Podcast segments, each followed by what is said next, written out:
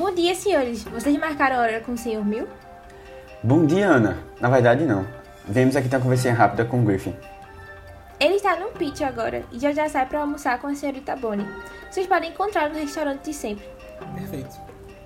Vocês vão apresentar uma nova proposta de filme? Não exatamente de um filme, mas é para um novo projeto. Entendi. Um novo projeto pode ser bom para ele. Ultimamente ele anda bem preocupado com Larry Live ganhando mais atenção. Ah, sim. Eu soube. Mas eu achei que ele ainda tava na Disney. Parece que ele conseguiu terminar o contrato mais cedo lá.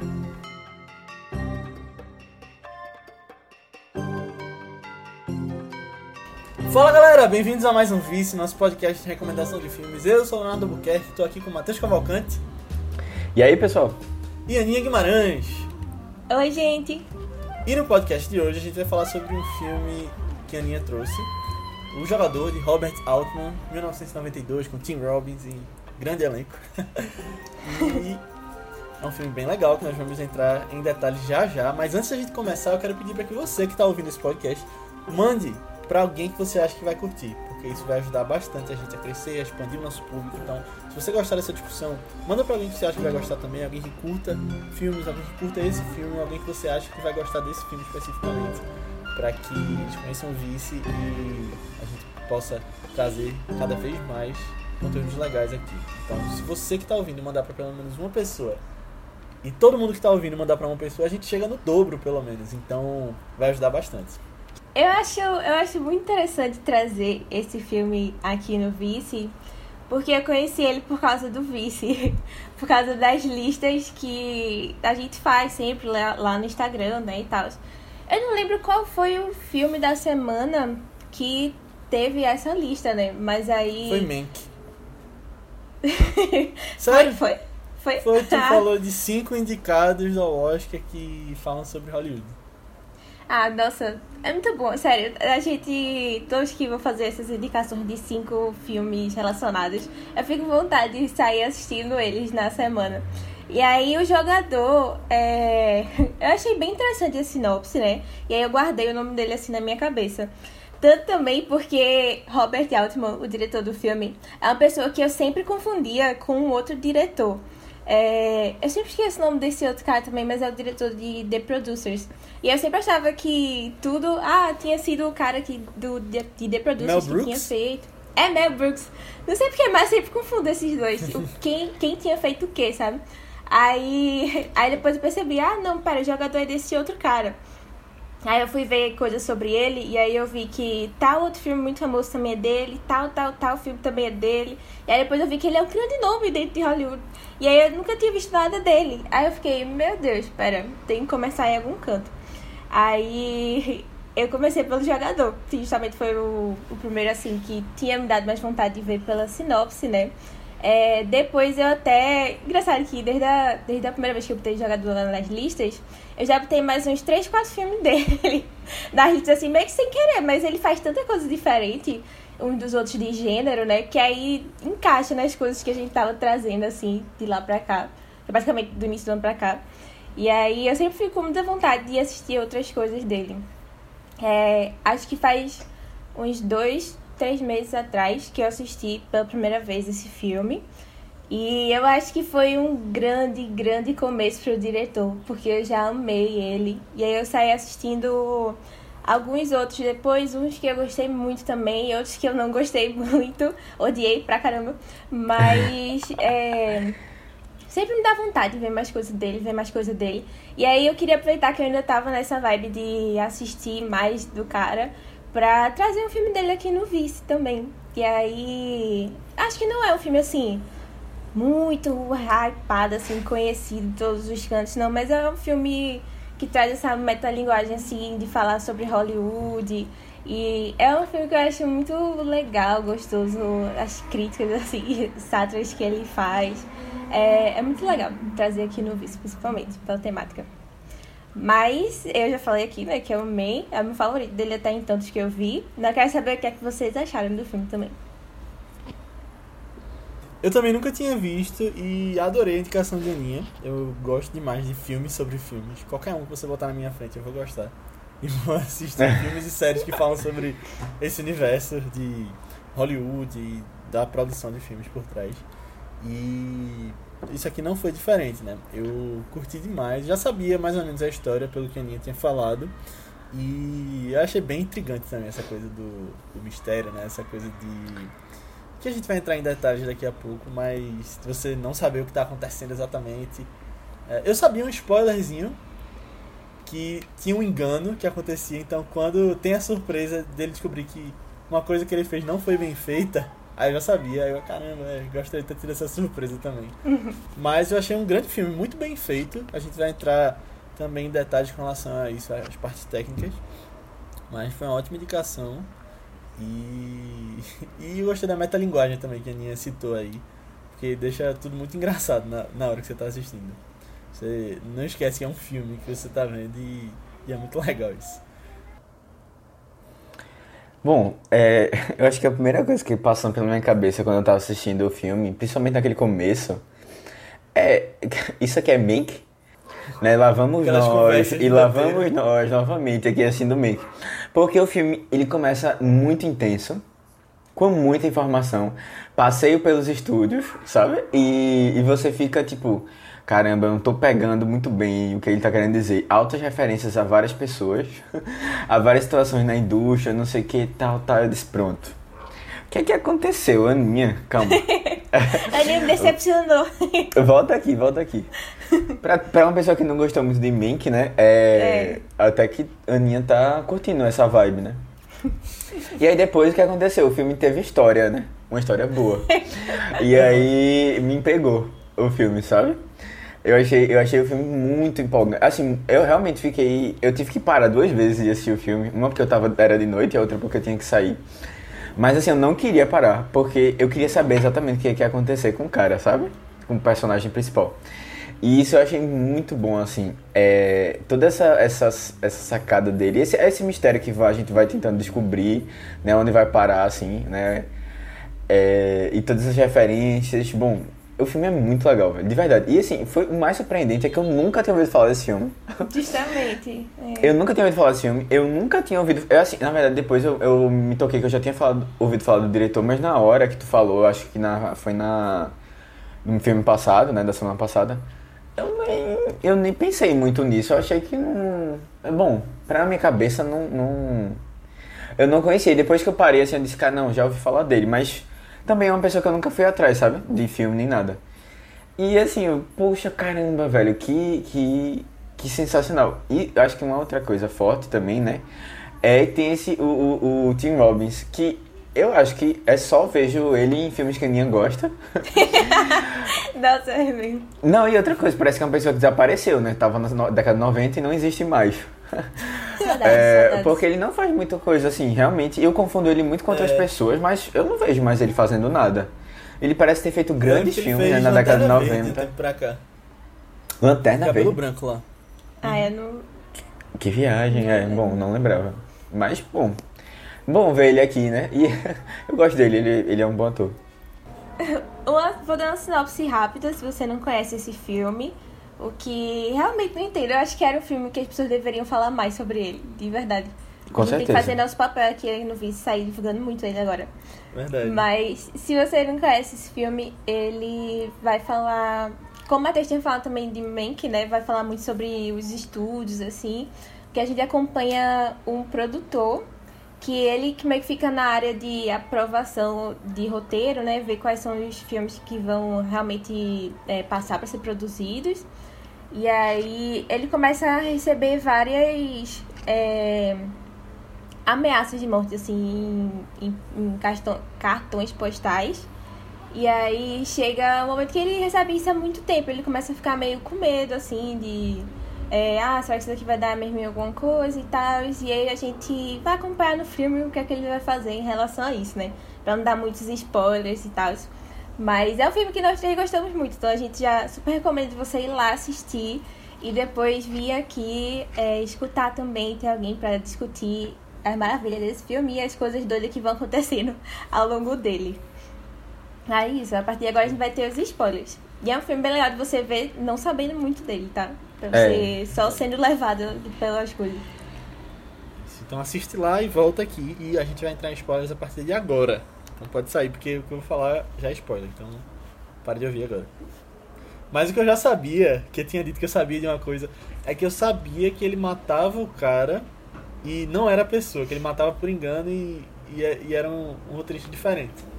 Ah, Ah, eu, eu já sabia que ele matava uma pessoa, mas eu achava que era ele mesmo. Quando eu vi. Quando continuou as ameaças, eu fiquei. Eita, merda não, eu, imaginava, aí. eu imaginava que não ia ser, porque Eita. na hora na conversa fica tudo tão ambíguo, né? Quando eles estão conversando, É. nu- nunca, nunca ele chega a dizer E né, o que vai ser falando. o É, que é. e tal. E assim, ele, ele, não, ele não parece aquela pessoa que tá se preocupada em ameaçar. Ele tava dormindo no cinema, né? Sabe? E aí, assim, não, não- tem essa, esse jogo todo, não. Eu fiquei pensando em quem poderia ser. E aí você vai viajando, né? Você pensa no, no outro executivo lá que quer tomar o lugar dele. Você pensa Essa é a até. Eu, esposa pen- do cara, na namorada. Eu pensei, é, exatamente, na, é, na- que agora eles estavam, ficaram juntos, né? Eu disse, poxa, no final, ela, quando ele fala pra ela, aí eu disse, pronto, ela acho que ela vai, ela vai fazer alguma coisa agora. Mas, bom, também Ou o não. policial, né? Ficava seguindo ele por todos os cantos também. É, o policial, você Eu- pensa, é, depois você entende que o policial é o policial mesmo. É, antes você saber e que é um um policial, suspeito, é, né? eu ele é um policial e um suspeito. Lá. Ah, eu achei muito boa aquela cena, velho. Eu Essa achei muito cena. boa. Ai. Não, mas é, eu eu achei o método dele de ir atrás desse David super nada a ver, que ele literalmente pegou, ah, quem eu vi há cinco meses aqui e vai ser esse e, e essa é a pessoa que eu tenho que matar. É. Um aleatório, cara, mas ele era todo perdido, assim, com as coisas meio sem jeito. É, na hora eu até fiquei assim, meio, caramba, é muita... é, ele falava bem rápido, né? Aí, assim, as coisas que ele tava, tava procurando, tal, pra tomar essa decisão. Ele, ele, na hora, eu também não fiquei entendendo, eu não entendi muito bem porque ele escolheu justamente essa pessoa, sabe? Na hora, assim, eu acompanhando o filme. Porque eu não entendia qual foi a, a, as regras que eles usaram lá. Eu sei que foram cinco meses, tá? Um, um que ele negou, né? Mas aí ele nega cento e tantas pessoas por dia. eu, eu achei meio louco ele... Ele, ele, ele escolhendo assim, mas bom, né?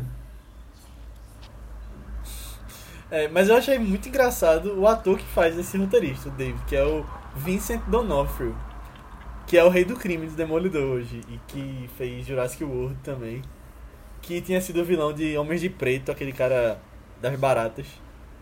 E ele tava bem novo aqui, eu fiquei tipo, eu tinha visto o nome dele nos créditos do começo, aí eu ia esperar ele aparecer, mas aí quando mostrou eu fiquei, caramba, ele com cabelão e bem novo. E de barba, achei engraçado ver ele ali. É, eu não, eu não O rei do crime? ele nos outros cantos, não, na verdade. Caramba, acho eu pensava que ele era acho que eu careca, velho. essas outras coisas. Eu só, é eu só lembrava crime, né? dele. Eu só É. lembrava dele e. É, Nascido para Matar, só que ele tá completamente diferente Sim. do cara aqui. Aí eu fiquei, meu Deus, é a mesma pessoa? Eu acho que eu nunca reconheci ele, não. Mas eu não sei Ele se hoje em dia ele tá mais Matar parecido também, com, com o de Nascido para Matar, mas eu realmente vi ele hoje em dia, eu não lembrava dele também, não. Acho meio impossível não, não comentar é, várias vezes sobre as várias referências que o filme faz a coisas de Hollywood, né? A gente podia começar a comentar logo do início, que eu achei tão legal desde o início. Que ele começa o filme com um dos outros caras lá falando sobre o plano sequência de A Marca da Maldade. E aí eles fazem o plano de sequência, tipo, da Marca da Maldade. Eu fiquei, caramba, já amei, sabe? Eu já comecei o filme assim, amando, amando. O que eles estavam fazendo ali. E a gente vai vendo um pouco dos personagens, mas é bem um pouco assim, pra ver a vida deles. Até o próprio personagem principal, tipo, não dá pra gente ver que ele é o personagem principal da história, né? Porque ele vai e volta e fica do lado de fora. Mas eu acho legal porque parece que fica do lado de fora espionando ele, sabe? Que nem imagina, imagina que o. O. Co- Como é o nome da pessoa que ameaça? O O, roteirista, ameaçador tava, tá fazendo e tá. É, mas é, é muito interessante. Tinha- vocês, vocês viram a. Até piadinha de escocese. Eu sempre esqueço dela, mas eu amei dessa segunda vez também. Que Eu- cara acha que é Eita. escocese.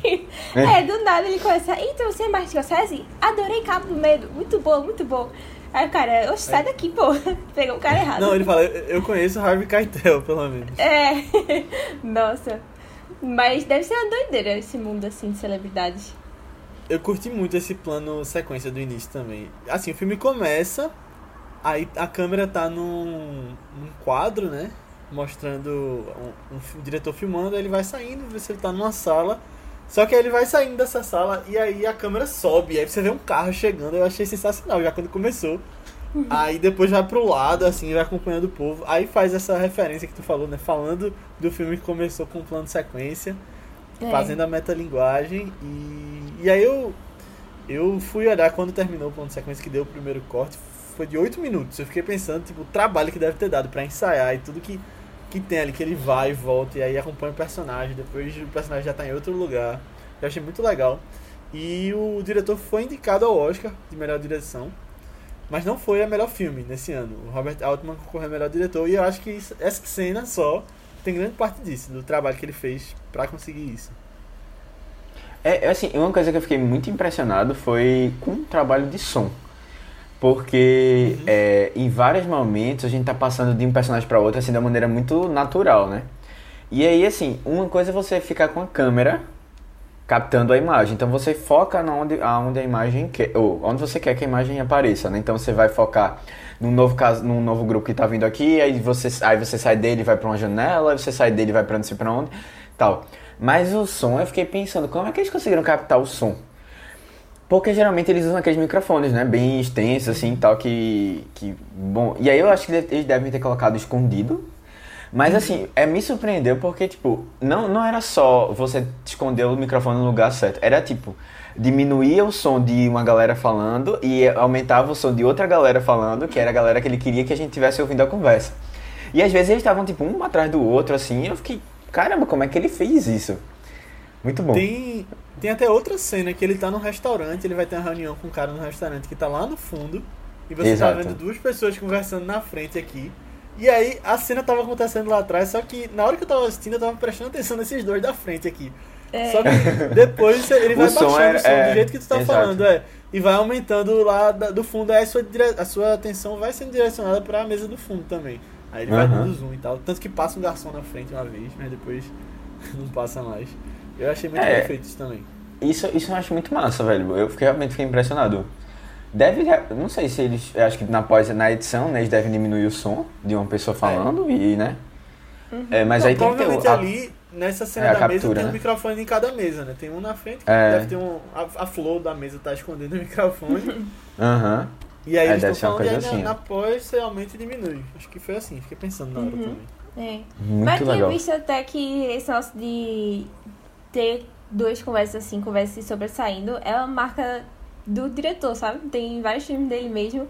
E ele adora fazer isso pra dar naturalidade das coisas. Tipo, das conversas reais mesmo, né? Em quando a gente vive falando assim um no outro e tal. Assim, na vida real é muito mais certo do que, ah, É, minha hora certeza. de falar. Para aqui, para aqui que eu vou falar. É, é realmente É é, um charme assim que realmente é bem legal. E trabalhoso, parece. É. Mas é, uma outra coisa que eu senti um pouco, eu fiquei assim também.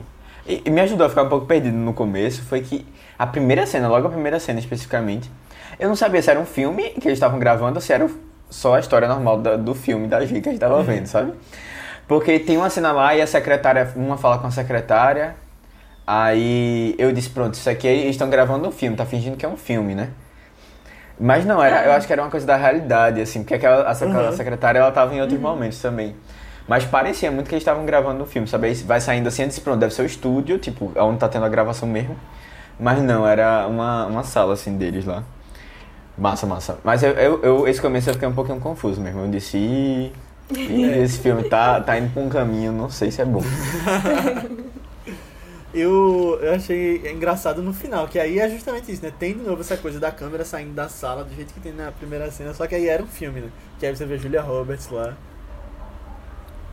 Sensacional. Não coloquem atores famosos, não coloquem Julia Roberts. Aí ela aparece lá. Não Ai, coloquem ai. Bruce Willis e ele tá lá, né, salvando a. Mas aí a foi noite. depois da, da, da sessão teste de audiência, que nem teve com a mulher na janela. É. Eu só lembrei da Aí mulher na janela, coitado. Não. E assim, é. é... Ai, velho, é- essa, eu só fiquei assim pensando, caramba, eu queria ser e trabalhar com isso, sabe? Deve ser tão legal. Você analisando o filme e vendo, ah, olha, isso aqui pode melhorar, isso aqui pode melhorar, tal, tal, o que a gente Não, pode com fazer. certeza. É, o, o Tim Robbins no filme tem o melhor trabalho do mundo, né? Ali com aquele executivo. Não, assim, é um trabalho, parece um trabalho bem difícil, né? E ele, ele fala dos problemas todos que esse trabalho tem. É, E realmente faz muito sentido, tipo, primeiro, ele ser extremamente odiado. É, porque realmente você tem que fazer escolhas, né? É, grandes, assim, eu não sei se. Eu não sei ele se fala é. que ele só é liberado, o estúdio só é liberado a aprovar 12 filmes por ano. né? É. E a gente imagina que, tipo, os estúdios grandes, assim, tipo, são grandes, mas não tem como você investir 100 milhões todo dia num filme.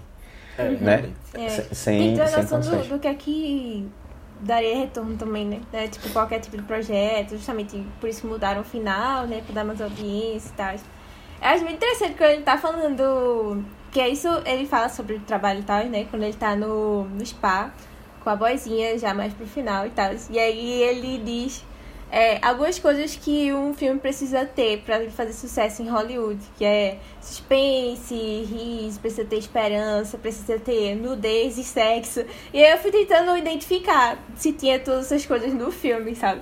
Tem Eu fiquei, nudez na, nossa, muito justamente nessa cena, né? Quando ele levanta. É, é, depois, é, justamente. E, e Eu é fiquei logo a cena de na sexo ali também. Aí É, Eu é. fiquei impressionado que, que eles estavam nus dentro daquela areia. Velho, eu fiquei tão agoniado, velho. Eu fiquei tão agoniado ali, velho. é. Não, pô, eu fiquei, putz, eu, eu, sou, eu sou uma pessoa que sou muito frescurenta, assim, pra. pra coisa com areia, sabe? Eu não me dou muito bem, assim, de. Sabe? Não sei, eu, eu não ficar ficaria muito bem, não, eu acho. Acho que não seria, seria uma experiência meio traumatizante, assim. E ele, ele começa, eles começam mostrando essa cena, é tipo o joelho, é o pé dela, sei lá, saindo assim da lama. E eu fiquei, disse, eita, Aham. tem uma cobra aí. Porque, gente, tem parece tanta cobra, tá ligado? Matheus É. já foi mais fundo no negócio. Tava traumatizado ali com as cobras. É. É, eu- eu acho que foi o mesmo medo de quando eu era pequeno. Eu ia pra Itamaracá. E lá tinha uma piscina no, no chalé que a gente ficava. E teve, rolou uma época que a gente foi. Eu fui com meu tio e meu primo. Eu acho que pra uma pesca de siri na praia. Aí eu fiquei morrendo de medo de na piscina ter siri. hum, Quando eu voltei. Foi o mesmo medo de ter essa cobra aí. Mas a cobra até aparece outra vez, né? Aparece quando É, ele mata é. ela e aparece quando tá passando de carro, assim. Aí você fica. hum. Será que é a mesma atriz, a cobra? Eu acho, eu acho que é Eu mesmo. acho, né? Ia economizar e pega a mesma. É. Mas eu achei muito legal nessa cena do, do hotel que eles estão também, que tocam uma música em português quando eles chegam. Vocês perceberam? Aham. Hum. Eu botei É. o, o computador bem pertinho assim pra ver se. Se pegava, tava porque eu não tava conseguindo ouvir direito a voz, a, a música, mas a- o ritmo é aquele ritmo já bem conhecido, na hora você saca, né? É, não, e quando tem uma música em português desses filmes, você. A sua, a sua atenção toda vai pra ela, né? Porque você tá entendendo. É, É, O- é. o que tá. É. Mas assim, é, normalmente é música ambiente de um espaço. Bossa nova. Tipo, é, É. Faz, todo, faz todo sentido, assim. É. Aí ela fala que tá no, no paraíso, né, ali. Com essa música eu fiquei. Eu achei legal e fez sentido. Mas aí eu fui ver qual era a música. É Tema para Jobim, cantado no filme por Milton Nascimento e Joyce. É, eu não conheço. Eu, assim, eu já ouvi falar dessa Joyce, mas eu não conheço, não. Muito aprofundado não dela, não.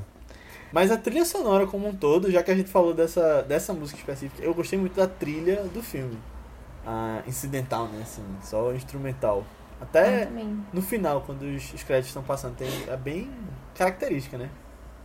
Uhum. É um suspensezinho, assim, tipo. tarará. Mas é um suspensinho engraçadinho também. Você fica, eita. É, é, é bem legal mesmo, bem marcante também. Uhum. E ela foi feita por Thomas Newman, que fez várias trilhas conhecidas aí. Ele já concorreu ao Oscar 15 vezes e não ganhou nenhuma até agora. Tanto que eu lembro. Ano passado ele concorreu, se não me engano, por 1917. E aí esse ano eu vi que ele tava fazendo a trilha de Os Pequenos Vestígios, daquele filme de Jared Leto. E Eita. aí. Coitado, Eu tinha não tem certeza mais não que- tem chance essa. Não, eu tinha certeza que ele ia ser indicado ao Oscar, por ser ele mesmo, né? O, o nome. Ah. Aí Ah. eu lembro que eu tinha botado nas minhas previsões que ele ia. Ah, calma, no desse, é desse ano, né? Desse ano agora. Foi né? o que já Ah, passou sim. Entendi. Quem sabe no próximo? Não, não vai ser Duna. Ah, É, vai ser Hans Zimmer. É, vai ser a trilha de Duna. é. Felizmente. Não, brincadeira, eu tô muito feliz com isso. É, torcendo bastante. Mas. É realmente a trilha. Eu acho. É bem impressionante a trilha, eu gostei demais também. E, e velho, filme de suspense bom tem que ter uma trilha legal, sabe? Marcante assim. Com certeza. Pra dar essa. Esse ar, assim. E eu acho que até uma coisa assim, meio. Que puxa daqueles filmes de suspense no ar, assim, que a gente. Que a gente assiste, sabe? Que sempre tem uma trilha bem. Bem forte, assim. Verdade. Não, o, o diretor, né, Robert Altman, tem muita influência desses filmes no ar, né? Você vê, ele fez o, o filme O Perigoso Adeus, que o protagonista é o Philip Marlowe, detetive dos livros né, de Raymond Chandler, que tinha presença constante em vários filmes no ar também. Então, ele é um cara que gostava, e aqui aparecem muitos pôsteres no filme desses filmes antigos. E vários deles são no ar, né? que aparecem aqui, às vezes, com mensagem do que está acontecendo no filme, entrando na metalinguagem também, que a Aninha tinha citado. Ai, eu amei esse detalhezinho. Eu amei. Tipo, na verdade, eu acho que o filme é cheio de detalhezinhos que eu amei. Cada vez que eu penso mais assim, mas é tão. Tipo, combina tanto com o filme também. Essa ambientação dele foi tão bem feita, sabe? E, e é uhum. engraçado esses posts assim que tem uma frase bem, ó, oh, cuidado aí. E aí é. dá pra você realmente entrar Pegar, e né? combinar com, com o que, que vai acontecer ali. Acho muito legal, véi. É, eu, eu gostei demais disso. E, e, sempre que aparecia um post eu tentava ler o, o tagline, o, né? O título, que, que tem, né? é... título e às vezes tem uma frasezinha. Daquelas uhum. que chamam, né, pra, pra assistir, que, pra ver se fazia sentido na cena. E, e era faz, muito né? legal. É, ele tá, é, ele, tá, ele foi bem. Não tá ali pra é, nada. Cuidadoso, velho.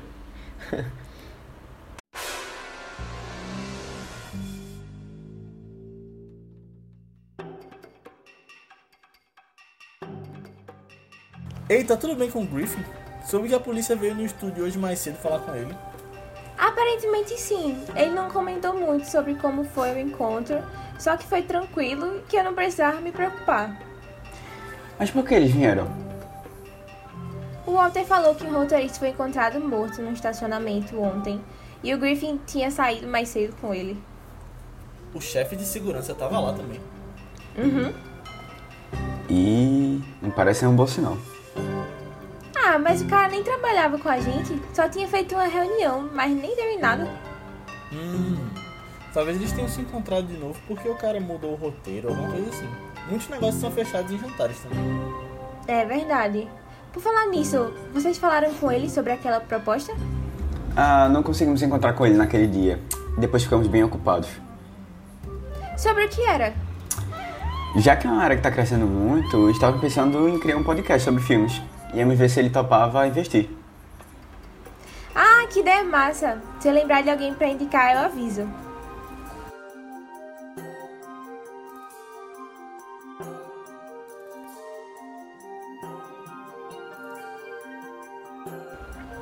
Agora, Aninha, tu falou uma coisa é que tu queria saber se o, o, todas as, as regrinhas que ele colocou lá que o filme precisa ser precisa ter para ser bom.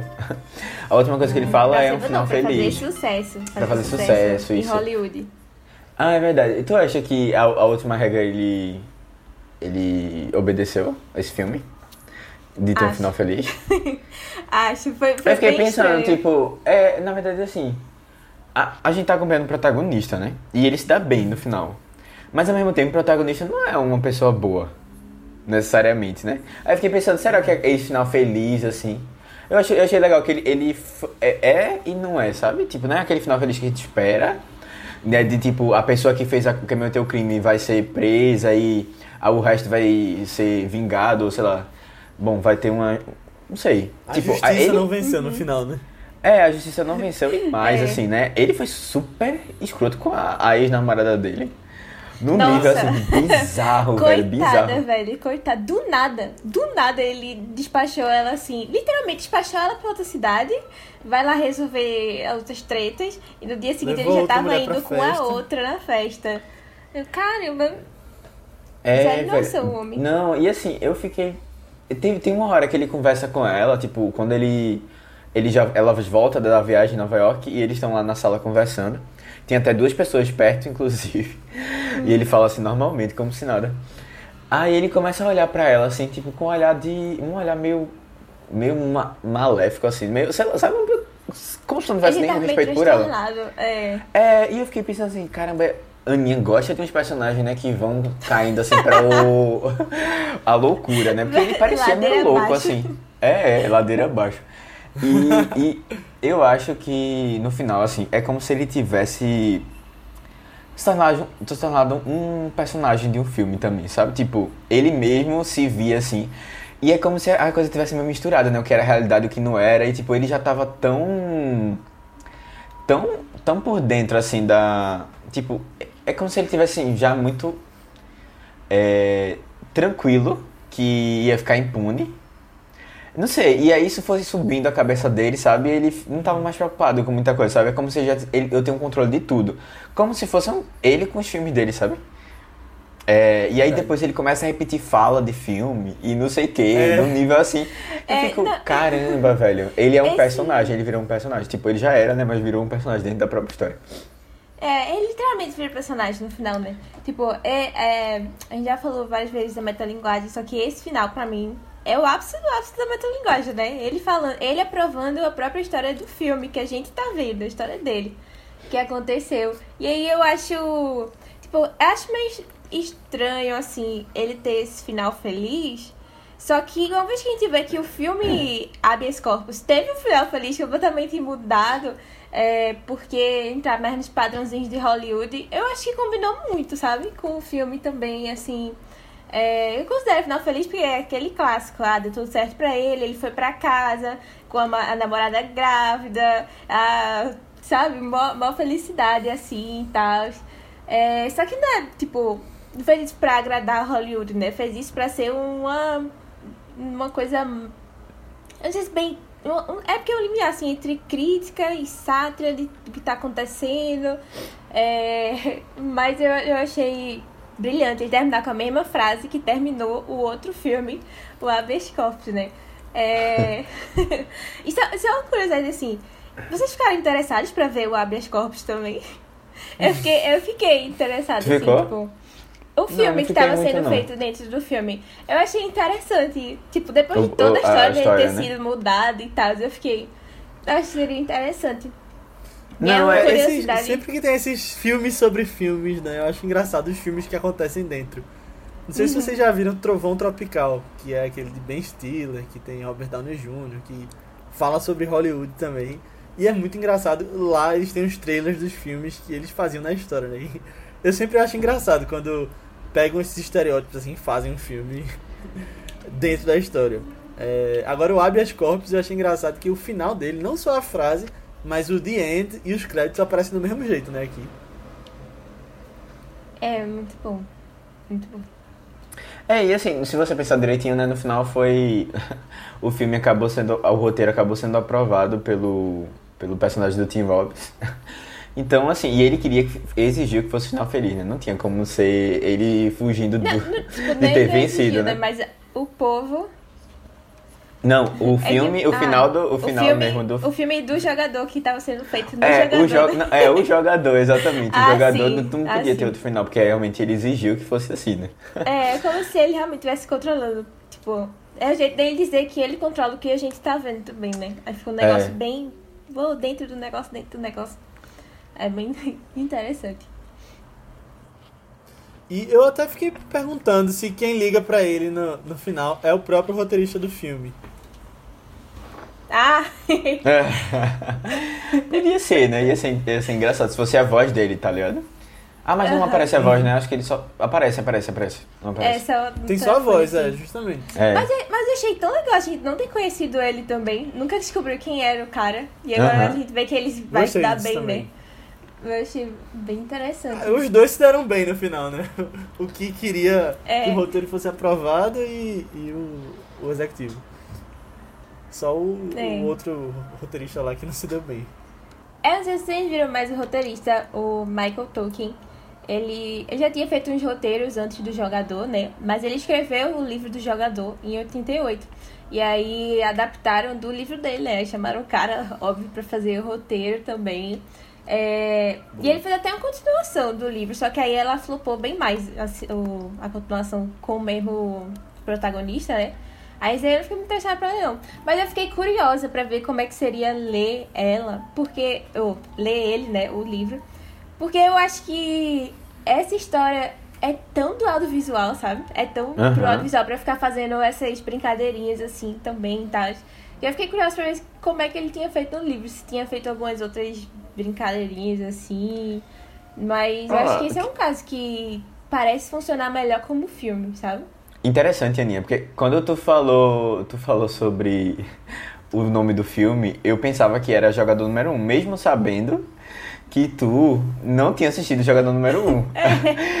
Só que aí faz todo sentido agora, porque a mesma coisa era de um livro e que é super visual o livro. Tem várias referências de, de coisas da cultura pop que super se encaixa bem no, no filme. Bom, olha aí, coincidências, ó. É. Ô Aninha, mas tu falou que tem uma continuação. Tu chegou a ver como é a história dessa continuação? Não, na verdade eu só vi assim, todo mundo meio morgado. Eu não acho que precisava de continuação também, pra falar a verdade. Aí eu fiquei meio. Ah, nem fui muito atrás não dela. Se ler, eu só leria o primeiro também. Pra, tipo, por curiosidade pra ver como é que era o original, assim. O original mesmo, né? Mas. É, essa diferença de mídias, como é que foi feita a história. Entendi.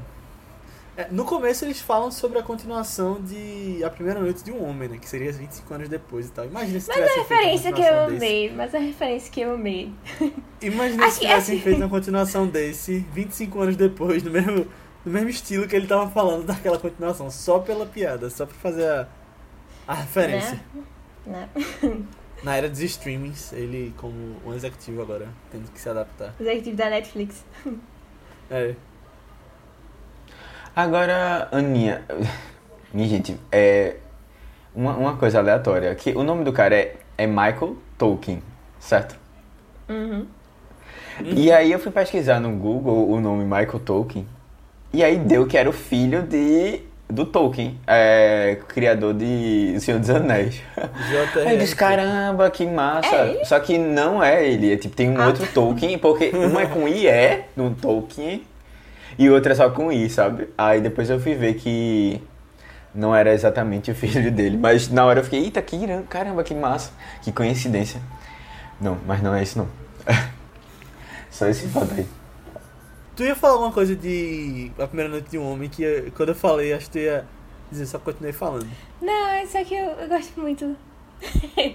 tipo, eu acho que essa primeira cena deles lá, dos oito minutos aí, tem várias referências de vários filmes que eu gosto muito, sabe? Aí, assim, só dele citar Primeira Noite de um Homem, eu já fiquei, ah, que saudade desse filme.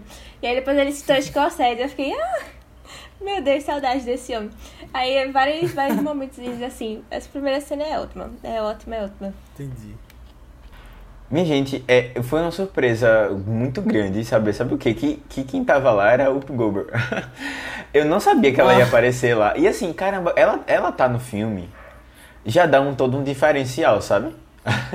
de verdade, assim, você, eu já fiquei feliz, assim, vendo o filme quando ela tava lá. Porque ela também tem essa, esse tom, assim, de comédia que é, pô, velho, é sensacional. Ela é essa mulher demais, velho, demais. Queria muito mais ver ela, assim, aparecendo em mais filmes. Que não fosse a Tartaruga, a Tartaruga Ninja. É, mas assim, eu acho ela tão legal, velho, tão demais. E aí não é só ela, né? Tipo, ela faz um papel, ela até realmente faz um papel no filme. Mas tem, tipo, uns 30 atores que aparecem lá. E assim. É, Cher. Cher, é, Cher, né? É a cantora, não só ela, né? Tipo, um monte, tem o pai, o pai, da Mônica, né? Do, do Friends, que aparece lá. Uhum. É, ah, sim. Ele, ele, deixa eu ver quem mais. Ele é um dos atores que mais trabalhou Michael, com esse Malcolm... diretor, na verdade, Robert Altman. Malcolm é? McDowell. É, eu pensei também. muito nisso. Eu achei que era tipo, ele era uma pessoa muito querida. Tipo. eu lembrei muito da gente assistindo a. Calma, deixa eu ver o nome da série. Ah, a gente assistindo é, Into the Shadows? Não. Não. Do What We Do in the Shadows. What We Do in the Shadows. What We Do in the Shadows. é, que a, aparece lá, tipo, um spoiler. Na verdade, o spoiler eu não vou contar o que é que aparece, não, mas assim, aparecem vários atores famosos em uma cena específica. Uhum. E aí você fica tipo assim, caramba, o diretor é super querido, né? Hoje em dia a gente já sabe outra coisa, né? Que o diretor pegou muita gente. Não sei se vocês viram fotos vazadas. Eu vi. Mas é. Vi não. brincadeira, gente, brincadeira, brincadeira. Isso em Ah, off, isso você tá não. falando De- de Do depois- in the Shadows e Taika. É. Você tava É. falando de Robert Altman. Não, exatamente. a Não, gente conhece, Taika, a gente Taika. conhece Taika, né? E aí a gente sabe que Taika é bem querido, assim, pelo, pelos, pelas pessoas em Hollywood. Depois, entrei no grupo Telegram que aí o Matheus manda as fofocas lá dele. Não, não vou. Essa, não, pode, pode pedir, mas todo mundo viu isso aí. Todo mundo, foi um assunto da semana. É, e aí, assim. Mas esse diretor, eu não sei né, como é que era a relação dele pessoal com os amigos atores. Mas eu sei que ele é- parece ser uma pessoa querida, né? E realmente, tipo, todo mundo vai, ah, vamos fazer só uma participação especial. A gente chama aqui umas 30 pessoas conhecidas, 30 atores famosos, pra mostrar que realmente é um ambiente de, de Hollywood mesmo. E realmente passou essa impressão. o tempo todo você batendo com alguém É. famoso, assim. Eu, eu acho engraçado. Esses filmes têm várias participações especiais, assim. Era uma coisa que eu notava muito em Entourage, na série. Que também se passava em Hollywood e tinha direto participações de pessoas famosas como elas mesmas. Só que tinham algumas pessoas que hoje eu reconhecia, só que faziam papéis na série que, que não eram deles mesmos. E aqui eu notei também. Que aí eu, aí eu fiquei pensando, ah, então a pessoa não é tão famosa a ponto de fazer ela mesma no filme, né? que lá em, em Entourage tinha William Fincher, por exemplo, que tinha feito Prison Break, e aí ele não fazia ele mesmo. Aqui você tem um daqueles escritores é, é o Richard E. Grant, que é um ator inglês que também não faz ele mesmo aqui. O Whoopi Goldberg também não faz ele- ela mesma, apesar de ser famosa na época. É, era bem famosa já, né? Ah, e tem um ator de Entourage que tá nesse filme, que é o Ari, que lá é o, Ah, eu conheci o ele. agente dos atores e aqui ele trabalha no estúdio também. Então pode ser uma É. uma, um, uma prequel, né? Menina, ele mudou nada. Eu fiquei chocada que eu reconheci É, ele, tava porque igual. ele tava igualzinho. Nossa. Mas em uma das Eu, questões eu de ainda tô, eu ainda tô chocado com esse. com o Vi- Vincent é, D'Onofrio, que ele é o cara dele. É, realmente, O ele não era tão famoso sério. a ponto de fazer ele mesmo, né? Outro exemplo. Não, e outra coisa, tipo, ele não tem nada a ver com a pessoa. Eu não reconheceria nunca esse cara, velho. Nunca, nunca, nunca. De cabelo. Agora, assim, nessa pô? cena de... Mas nessa cena de Whoopi Goldberg, uma coisa que eu não entendi, e eu achava que ia ser um sonho depois, foi quando eles começam a rir dele. Ah, eu, eu, eu, eu, eu, eu imaginaria se a polícia tirando onda. Sério? É Eu- porque ele também era bem excêntrico, né? Qualquer coisa ele já tava. Ele, ele claramente tava com cara de culpado, porque ele tava É. muito alerta, assim. Qualquer coisa ele já ficava, meu Deus do céu, sabe? Porque meio querendo se esquivar, assim. Aí eu, eu se fosse um policial mais zoeiro, assim. Não sei não se não ia zoar. E eu acho que teve um que é bem, tipo. Ele, ele tá ficando muito neurótico com tudo isso lá, sabe? A gente via que ao longo do filme ele começa a lembrar de Matheus, ele começa a suar mais, o cabelo dele começa a ficar mais assim, ele começa a ficar mais com uma aparência desesperada também. E essa eu acho que pega um pouquinho da loucura da cabeça dele na cena também, sabe? É verdade. Tem uma outra cena nesse filme que eu achei uma coisa super aleatória, que eu não sabia que era usada. Inclusive, eu acho que nem chegou no Brasil, né? Era uma coisa só lá dos Estados Unidos, isso que é o fax no carro. Eu nunca tinha visto isso, eu achei muito engraçado. Eu não sei onde eu vi, mas eu, eu- acho que, Aninha, eu não coloquei isso no, no tempo, porque eu acho que eu já tinha visto, ouvido falar disso em algum lugar. De, do, do eu carro que tinha isso, é, de um fax. Mas é bem louco isso, né? E pensar também que a gente não usa mais fax, né? Vamos deixar isso bem, É. Verdade. bem pontuado, assim. É, Apesar, velho, de que ainda, quando eu tô no trabalho é, fazendo algum requerimento, alguma coisa assim, ainda tem lá a opção, né? Coloca o fax e tal, né? Aí eu fico, Sério? putz... Tu já mandou fax galera, eu acho, e- não, eu acho, mas eu acho que a empresa tem um fax ainda, sabe? A empresa que eu trabalho. É só que realmente acho que é uma coisa que usa não. E eu, e eu, não- é eu tenho uma. É, não, eu, é, eu não, né? A empresa. Mas eu achei uma coisa interessante que eu não sei se vocês sabiam disso. Eu, eu acompanhava um canal. Quando eu tava muito, muito acompanhando o Dark, eu acompanhava um canal que é Alemanizando. Que eles, eles falam, eles são um casal que mora na Alemanha e conta do dia a dia deles lá, né? E eles comentando que eles ficaram muito chocados, que eles foram pra lá, sei lá, faz uns 5 anos. Coisa assim. 4, 5 anos, sei lá. Deve ser alguma coisa parecida com isso. E eles chegaram lá, tudo que eles faziam tinham que fazer por fax e por carta. E eu fiquei assim, caramba, caramba velho, você imagina um local super. E aí, aí eles dizendo que, tipo, hoje em dia as coisas estão um pouco diferentes, mas assim, tem muito lugar que ainda é comum só aceitar isso. E tipo, era coisa do governo, sabe? Coisa que você tem que de buro burocracia, coisa assim. Tudo você tinha que resolver por aí.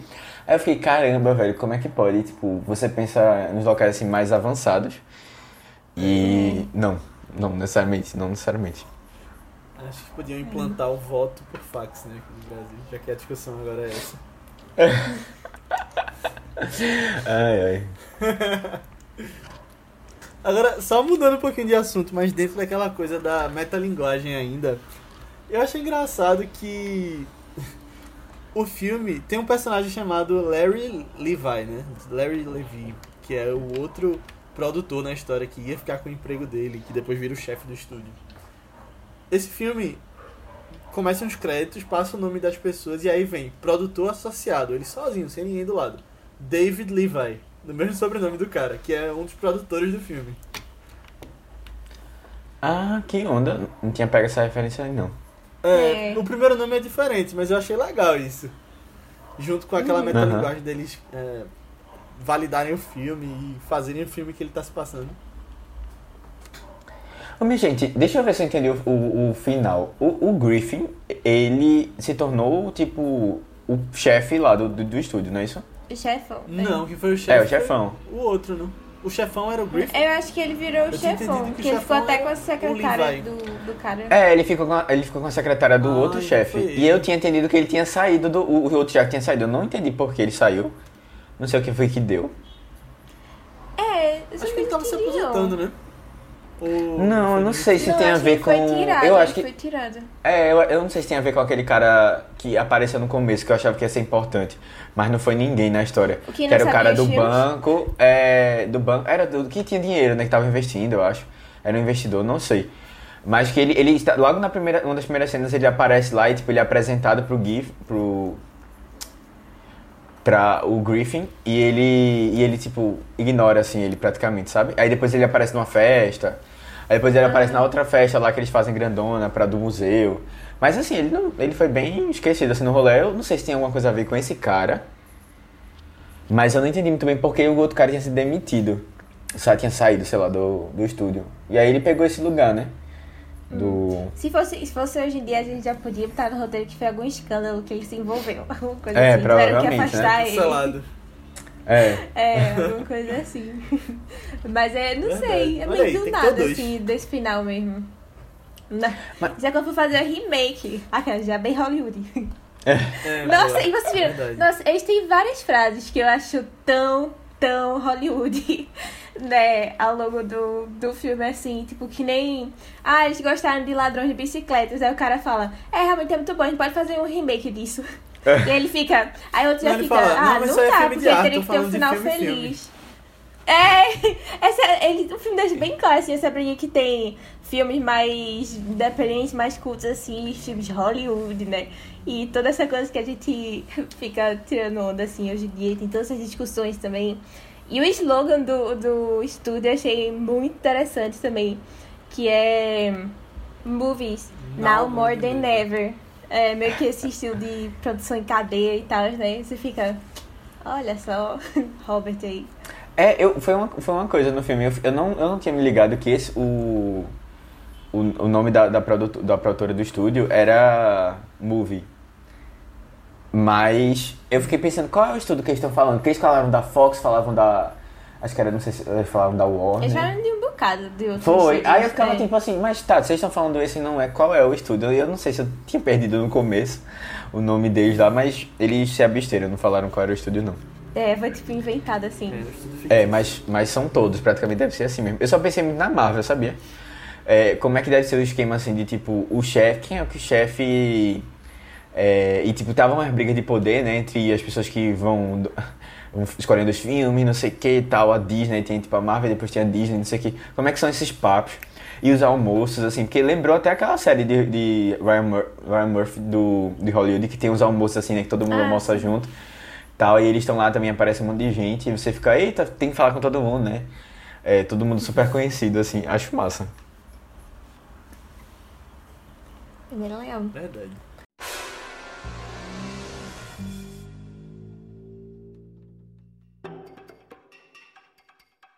Caramba, esse habeas corpus tem cara de ser o próximo blockbuster de estúdio. Só se a gente conseguir convencer o roteirista a fazer umas modificações, né? Tá faltando no mínimo um final feliz. Ah, mas com certeza que ele vai acabar cedendo. Principalmente depois de ver a parte dele nos lucros. Já começa a entrar em contato com a Julia e o Bruce? Acho uma boa. Eles vão ser perfeitos pro papel. Foi um grande achado do Griffin. Isso deixou ele muito bem com os chefões do estúdio. E ainda teve a sorte que Joe foi demitido e deu tudo certo de vez com a polícia. Quem sabe ele não vai ser um desses chefões também. Nossa, nem me fale. Toda essa história do roteirista morto foi uma doideira. Ele ficou bem estranho nessa época, mas eu acho que era pela pressão da polícia. Sabe como é? Esses executivos sempre têm seus segredos.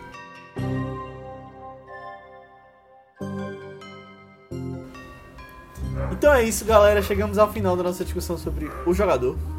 Espero que vocês tenham gostado. Se você gostou, manda pra alguém que você acha que vai curtir. Mais uma vez eu peço que você ajude a divulgar, porque isso vai fazer com que a gente traga conteúdos cada vez mais legais e podcasts melhores, né? Com mais gente ouvindo. Então, se você gostou, manda pra uma pessoa, nem que seja. Coloca lá também nos seus stories do Instagram, coloca no seu Twitter, manda no grupo do WhatsApp que você tem com seus amigos, porque vai ajudar bastante. Você pode vir falar com a gente sobre feedbacks com relação ao episódio, sugestões de próximos filmes, comentários sobre o filme, lá no nosso grupo do Telegram. É só pesquisar por ViceBR no, no Telegram ou nas nossas redes sociais do Vice, que são ViceBR também, no Twitter, Instagram, Facebook, Letterboxd, YouTube.